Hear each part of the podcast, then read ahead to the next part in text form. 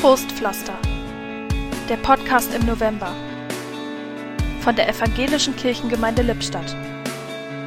Heute mit Lilo Peters. Pflaster gibt es genug in unserem Haushalt. Aber jetzt besitze ich tatsächlich richtige Trostpflaster für die Seele. Wie es dazu kam? Vor eineinhalb Jahren kam ich auf die Idee, schöne Erlebnisse aus dem Sommer auf kleine Zettelchen zu schreiben. Ich sammelte ungefähr zehn Zettelchen in einem Marmeladenglas. Die Idee war ursprünglich dazu da, an dunklen Herbst- und Wintertagen etwas Aufmunterung zu bekommen durch die Erinnerungen an die Highlights im Sommer, Trostpflaster für den November.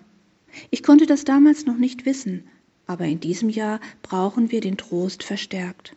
Moment, ich schaue mal kurz in meine Trostpflasterdose hinein durch einen Olivenhain gewandert, zum ersten Mal mit meinem Enkel in den Wannsee hinausgeschwommen, in der Ecke im Garten gesessen und die Sterne gezählt. Ach ja, das tröstet wirklich.